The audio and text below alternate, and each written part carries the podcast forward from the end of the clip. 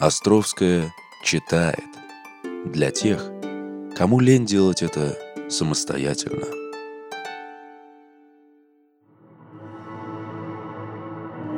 Человек фронтира. Поразительная история Хью Гласса. Все мы помним фильм «Выживший», который помог Леонардо Ди Каприо наконец-то вырвать долгожданный Оскар из рук судьбы. Сегодня же мы вспомним о том, как боролся за жизнь Хью Гласс, ставший прототипом главного героя. Первопроходец, охотник, человек, выживший после рукопашной схватки с медведем и добравшийся до спасения в одиночку сквозь тайгу, землю враждебных индейцев и стаи диких животных. Ему удалось пройти более 300 километров до ближайшего поселения белых, будучи при этом сильно искалеченным и не имея при себе никакого оружия, снаряжения и теплой одежды. Мягкая рухлядь. До наступления эры углеводородов, когда самыми ценными ресурсами в мире стали нефть и уголь, такую роль играл мех пушных зверей. Именно с добычей пушнины связано, например, освоение всей Сибири и Дальнего Востока России. В XVI-XVII веках в России месторождения серебра и золота были практически неизвестны, но торговать с другими странами было необходимо. Именно это толкало русских людей все дальше на восток в поисках ликвидной валюты, ценных шкурок соболя, чернобурой лисы и горностая. Эти ценные шкурки назывались в то время мягкой рухлядью. Такой же процесс происходил и в США. С самого начала освоения североамериканского континента европейские колонисты стали выкупать шкурки у индейцев и добывать их сами. Это богатство целыми кораблями вывозилось в Старый Свет. Французы включились в пушную торговлю в XVI веке.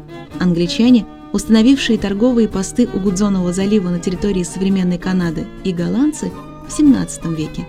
К XIX веку, когда началось бурное развитие промышленности, в Северной Америке уже сформировалась разветвленная сеть торговых компаний, занимавшихся добычей и продажей пушнины. Долгое время промысел пушного зверя был одним из столпов американской экономики. Задолго до золотой лихорадки в Калифорнии и на Аляске тысячи профессиональных охотников устремлялись в бескрайние леса северо-запада за мохнатым золотом. Их называли маунтинменами или трапперами – они не только годами пропадали в лесу, расставляя селки и охотясь с огнестрельным оружием на зверей для собственной выгоды, но и выполняли другую немаловажную роль. Это были первые белые люди в совершенно диких и неизведанных местах.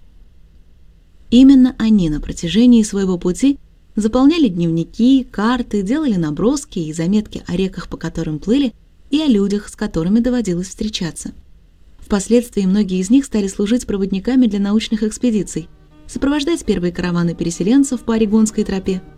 Другие основывали торговые посты вдоль путей переселенцев или нанимались скаутами в армию США. В период рассвета пушного промысла в 20-40-х годах XIX века маунтинменами могли называть себя около трех тысяч человек. Одним из них был Хью Гласс, ставший настоящей американской легендой. Кто такой Хью Гласс?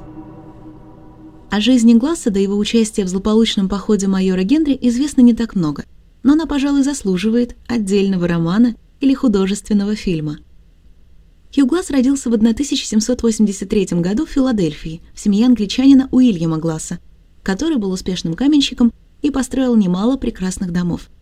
Отец имел возможность дать детям достойное образование и увещевал сына выбрать карьеру юриста – Однако Хью никак не хотел видеть себя в мантии и парике с молотком за судейским столом. Ему грезились новые горизонты, неизведанные страны и дальние моря.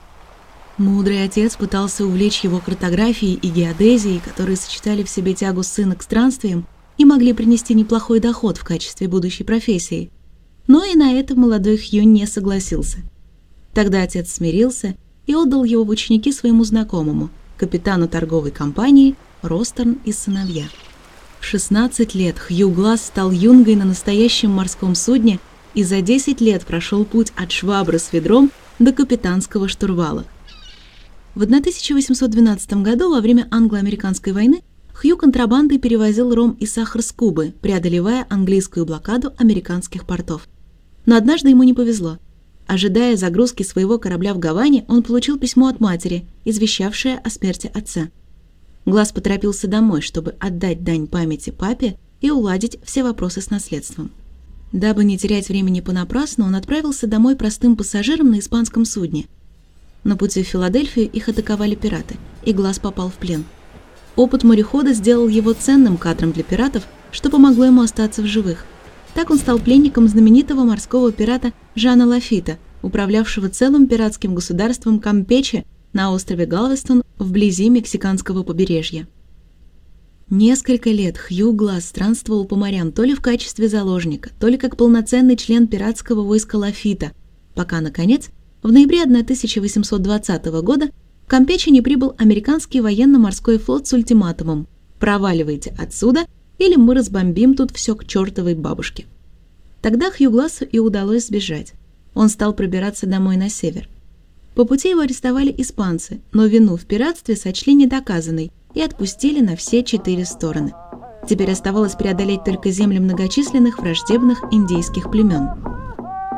Если идти по ночам, а днем прятаться среди камней в прерии, то это сущий пустяк, но на деле все выглядело немного иначе. В одну из ночей полтора десятка индейских всадников настигли Гласа. Индейцы Пауни, которым он попал в плен, хотели тут же произвести ритуальное сожжение белого дьявола, но по какой-то причине их планы изменились, и Гласа оставили в живых. Три года он жил среди коренных американцев и постигал все премудрости выживания в дикой природе. Индейцы стали относиться к нему как к члену своего племени, и он в итоге заслужил уважение Пауни как ловкий и быстрый охотник, мудрый и добрый человек. В 1821 году Хью прибыл в Сент-Луис вместе с дипломатической миссией индейцев Пауни и решил остаться в городе, чтобы отдохнуть от странствий и снова ощутить комфорт цивилизации. Но не прошло и года, как в одной из газет он увидел объявление о найме людей в экспедицию вверх по реке Миссури в новые неизведанные земли. Меховая компания «Скалистых гор» набирала опытных охотников, проводников и просто авантюристов, готовых разделить риски и тяготы нового предприятия, сулящего большие прибыли. Таковых нашлось в избытке, и уже в начале 1823 года отряд из 100 человек, получивший название «Сотня Эшли» по имени генерала Эшли, бывшего концессионером компании, оснащенный всем необходимым, выступил в поход. Кроме враждебной природы и не самого благоприятного климата, они столкнулись и с другой проблемой. Путь экспедиции пролегал через земли враждебно настроенных племен, и не со всеми удалось договориться о временном перемирии. Вскоре они столкнулись с индейцами Арикара, которые убили и ранили нескольких трапперов, среди которых был и глаз, получивший пулю в ногу. Подоспевшее через пару месяцев подкрепление армии США, возглавляемое полковником Ливенбортом, сумело разогнать отряды индейцев, и охотники продолжили свое путешествие. Во главе небольшого отряда, в который входил Хьюглас, стоял майор Эндрю Генри, ведший своих людей вверх по реке Гранд-Ривер к устью реки Йеллоустоун, где располагался форт Генри, который они намеревались сделать базой своей экспедиции. До него оставалось всего две недели пути, когда Глассу снова крупно не повезло. Схватка с Гризли Хью Глаз, как один из самых опытных трапперов в отряде, часто шел впереди остальных, исследуя путь и подбирая место для очередной стоянки. В конце августа 1823 года у развилки Гранд-Ривер в глухом лесу, совсем недалеко от берега реки, он в одиночку наткнулся на медвежат и их мамашу. Медведица-гризли ростом 2,5 метра и весом больше 400 килограммов встала на защиту своих детишек от мнимой угрозы и во весь опор помчалась на Глаза. Глаз дождался, пока она приблизится и встанет на задние лапы, готовясь к атаке. У него был всего один шанс, промахнуться было нельзя. Хью выстрелил точно в сердце медведицы, но пуля ее не остановила. Зверь набросился на Глаза и со страшной силой повалил его на землю. Пока Глаз пытался достать нож из-за пояса, медведица рвала его когтями и зубами, раздирая куртку и кожу под ней в клочья. Он истошно кричал, пытаясь отползти в кусты, но вырваться из ее смертельных объятий было уже невозможно. Подмога прибежала, когда он уже был без сознания. Медведица придавила его своим весом, но сама уже не дышала. Когда Гласа извлекли из-под нее, все окружающие просто ахнули. Сразу было заметно, что у него сломана нога, Сквозь рваные раны на спине просвечивали ребра. Через все лицо и грудь шли параллельные борозды, оставленные 10-сантиметровыми когтями медведицы. Хью был наполовину скальпирован. Кожа на голове держалась лишь узкой полоской на лбу. Правая рука была также сильно повреждена, но самое страшное — его горло было разорвано до самой трахеи, и при каждом вдохе воздух со свистом входил в легкие, и над раной вздувались большие кровавые пузыри. Майор Генри перевязал глаз, а кое-как зашил суровыми нитками самые большие раны и примотал скальп разорванной рубахой обратно к черепу. Но любому было понятно, все это бесполезно, раненому не протянуть и пары дней. Что ж, фронтир – суровое место. Терять людей – это нормально, всех не убережешь. Но бросить товарища погибать тоже не в правилах трапперов. Взаимовыручка и помощь ближнему здесь отнюдь не пустой звук. Тогда для Глаза соорудили носилки и понесли его с собой. Вместе с носилками, которые несли по очереди, им приходилось залезать на скалистые берега, переходить не единожды реку вброд, и, конечно, глаз их сильно задерживал. А отряд торопился. Приближалась зима, самое время запереться в стенах относительно безопасного форта и приниматься за охоту, ведь в меховой компании скалистых гор ждут результатов, издержки и так растут с каждым днем. Тогда майор Генри принял тяжелое решение. Он оставил Гласа с двумя людьми, чтобы те, дождавшись его смерти, устроили похороны со всеми почестями – Добровольцами вызвались ушлый искатель наживы Джон Фитджеральд и молодой парень Джим Бриджер.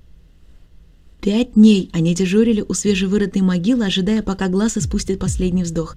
Но жизнь в нем еще теплилась, и умирать он никак не собирался, ровно так же и не собирались умирать и Фитджеральд с Бриджером, опасавшиеся рыскавших повсюду индейцев Арикара. Когда на горизонте появились пять индейских охотников на лошадях, трапперы не стали испытывать судьбу – столкнули так и не пришедшего в сознание глаза в могилу, присыпали его опавшими листьями, забрали все его имущество и бросились догонять отряд Генри. Путь в Каеву. Глаз очнулся уже через пару дней. Все тело неистерпимо болело, он был голоден и страдал от жажды. Рядом не было никого, кто бы мог ему помочь. Единственный путь к спасению – это 320 километров до форта Каева – отправной точки их путешествия, где он сможет найти белых, способных оказать ему помощь. Решив, что на месте он точно погибнет, глаз начал движение. На первых порах, передвигаясь исключительно ползком, за счет здоровых руки и ноги, он делал по 2-3 километра в день. Питался съедобными кореньями и ягодами, до которых мог дотянуться. Понемногу силы стали возвращаться глазу, и он выломал себе палку, чтобы использовать ее в качестве костыля. Так удавалось проходить больше – Световой день неумолимо сокращался. Каждая ночь становилась все холоднее и холоднее, а согреться было нечем. Пришлось вспоминать все навыки, обретенные во время жизни Спауни. Глаз добывал огонь с помощью лучкового сверлильного станка. Тетива лука, сплетенная из остатков его кожаной куртки, оборачивалась вокруг деревянного сверла, которое упиралось в подходящую доску с заготовленным заранее трутом. От возвратно-поступательных движений Сверло вращалось и сильно нагревало лунку в доске. Рано или поздно от этого нагрева труд воспламенялся. На ночь Хью Глаз спрятался в лощинах и оврагах и разводил небольшой костерок, чтобы Арикара не заметили огня и не сняли скальп с его головы повторно. Иногда он ставил ссылки на зайцев, сделанные из подручных средств. Иногда ему попадалась падаль, которой можно было бы хотя бы немного подкрепить силы. Самой большой удачей стали остатки бизоньей туши, которую ему удалось отбить у стаи волков, напугав их горящим факелом из полыни. Так он шел больше двух месяцев через земли воинственных индейцев, сквозь голодный и холодный лес и стаи диких животных, для которых инвалид на костылях был легкой добычей. Когда ему удалось добраться до форта Каева, он был встречен с большим удивлением. Настоящий живой мертвец, кожа до кости, шрамы через все лицо и спина, спина, кишащая отвратительными белыми червями, засевшими в глубоких, незаживающих ранах. Глаз великодушный. Можно предположить, что волю к жизни израненного глаза, пробиравшегося с огромным трудом к цивилизации, подпитывала банальная жажда мести. В самом деле, никакого другого чувства к двум бросившим его компаньонам он испытывать просто не мог. Мало того, что они оставили его израненного, истекающего кровью, но все еще не издавшего последнего вздоха, так еще и забрали все, что могло ему помочь выжить – винтовку, нож, огнево. Глаз был намерен жестоко им отомстить. Именно это заставляло продолжать его путь к спасению, иногда казавшийся абсолютно бессмысленным и обреченным на неудачу. Едва добравшись до форта Каева, он стал готовиться к выходу. Глаз должен был добраться до форта Генри и найти там Бриджера и Фитджеральда, чтобы убить их на месте.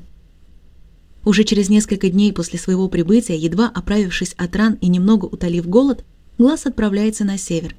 Путь до форта Генри занял всего месяц, но он обнаружил его покинутым. Майор переместился еще севернее, к реке Бигхорн, охота на которой обещала быть более успешной.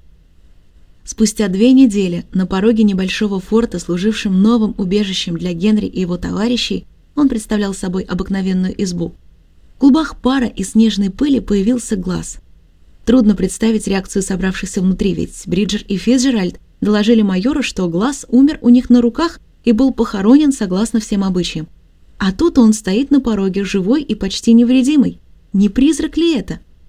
Но призраки не ломают носы живым людям. В следующую же секунду Джим Бриджер оказался на полу, и глаз, нависая над ним, обрабатывал его лицо тяжеленными кулаками. Никто в этой комнате не сказал бы и слова, если бы глаз закончил начатое и отправил Бриджера на тот свет. Но почему-то глаз передумал. Может быть, он вспомнил, как тот пытался ухаживать за ним после ранения, или как он сквозь завесу забытия слышал спор двух, оставивших его на Гранд-Ривер, и помнил колебания Бриджера – а может быть, просто решил, что 19-летний мальчишка не заслуживает смерти. Так или иначе, Джим Бриджер остался в живых и стал впоследствии одним из самых знаменитых трапперов за всю историю США. С Фитджеральдом дела обстояли еще сложнее. Он в одиночку бежал из отряда Генри еще до прихода Гласса и завербовался в армию США, чтобы избежать тюремного наказания за старые грехи. Когда Гласс отыскал его, оказалось, что тот вполне благополучно несет свою службу тут же на северо-западных рубежах США. Фиджеральд вернул Глассу украденную того дорогую кентукскую винтовку, но заслуженного наказания не понес, так как Гласс не решился гарантированно взойти на эшафот за убийство военнослужащего армии США. Оба его обидчика остались в живых и несли крест своего предательства до конца своих дней. Глаз не заморал руки их кровью. Жизнь после – После этой истории Глаз не бросил своего привычного занятия и продолжал сопровождать партии охотников на Миссури и других реках региона. Он прославился не только своим удивительным везением и волей к жизни, но и охотничьим умением, позволявшим добывать гораздо больше меха, чем другие. За годы работы в этих краях он стал настоящим знатоком местных рек и лесов, незаменимым помощником для любых путешественников, посещающих северо-запад США. Старые враги Гласа, индейцы Арикара, настигли его спустя 10 лет после удивительной истории его выживания. Зимой 1833 года вместе со своими двумя спутниками он был убит и скальпирован на реке Йеллоустоун. Но его убийцы не остались безнаказанными. Позднее эти арикары, выдавая себя за союзных индейцев Минитари, присоединились к одной из партий американской пушной компании в качестве проводников. Однако внимательный траппер Джонсон Гарднер заметил в руках одного из них ту самую кентукскую винтовку, принадлежавшую Глассу. В ходе недолгого допроса они были разоблачены и после признания казнены на месте.